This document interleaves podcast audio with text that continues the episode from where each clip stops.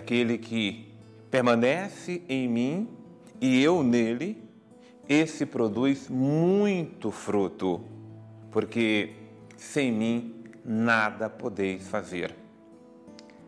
Jesus é a videira verdadeira. O Pai é o agricultor. E nós somos os ramos. E como é que vamos ser ramos que produza frutos se não permanecermos em Jesus? Por isso, mais do que nunca precisamos evidenciar o verbo permanecer, ficar, não sair de Jesus jamais.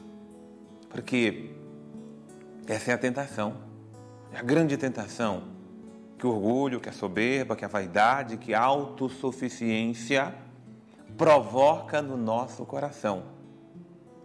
Nós crescemos, os olhos cresceram, a mente delirou, está delirando e nós achamos que podemos tudo.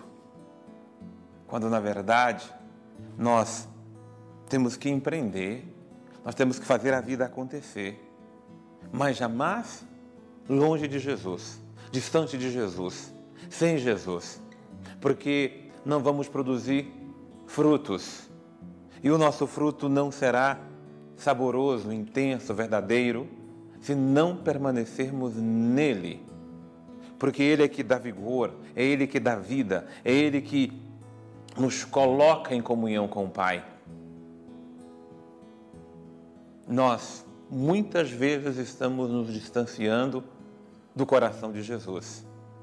Nós estamos caminhando de acordo com nossas inclinações, nós estamos caminhando de acordo com o pensamento que vem à mente, ou estamos deixando nos guiar pelo pensamento de outros, pelas opiniões de, que vêm de outros, quando na verdade não.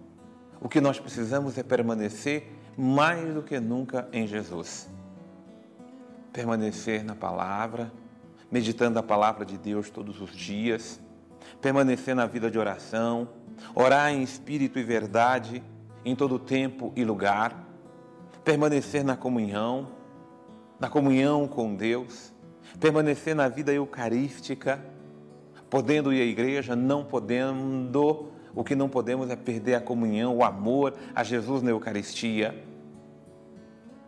Precisamos de toda forma manter o nosso coração amando a Deus sobre todas as coisas. Mas esse amor a Deus, ele acontece quando nós permanecemos no seu Filho Jesus quando levamos a vida em nome de Jesus, quando vivemos a comunhão com Jesus, quando nos relacionamos com Jesus, orando a Ele, invocando a Ele, mas guardando as Suas palavras, observando os Seus mandamentos, tendo comunhão com Ele em tudo aquilo que Ele nos ensina a viver.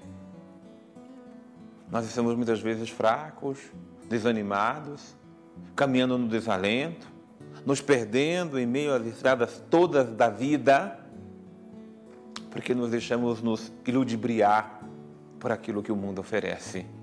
Não nos enganemos, não há vida sem comunhão com Jesus. Por isso, permanecemos firmes no amor de Deus por nós em Jesus. Deus abençoe você.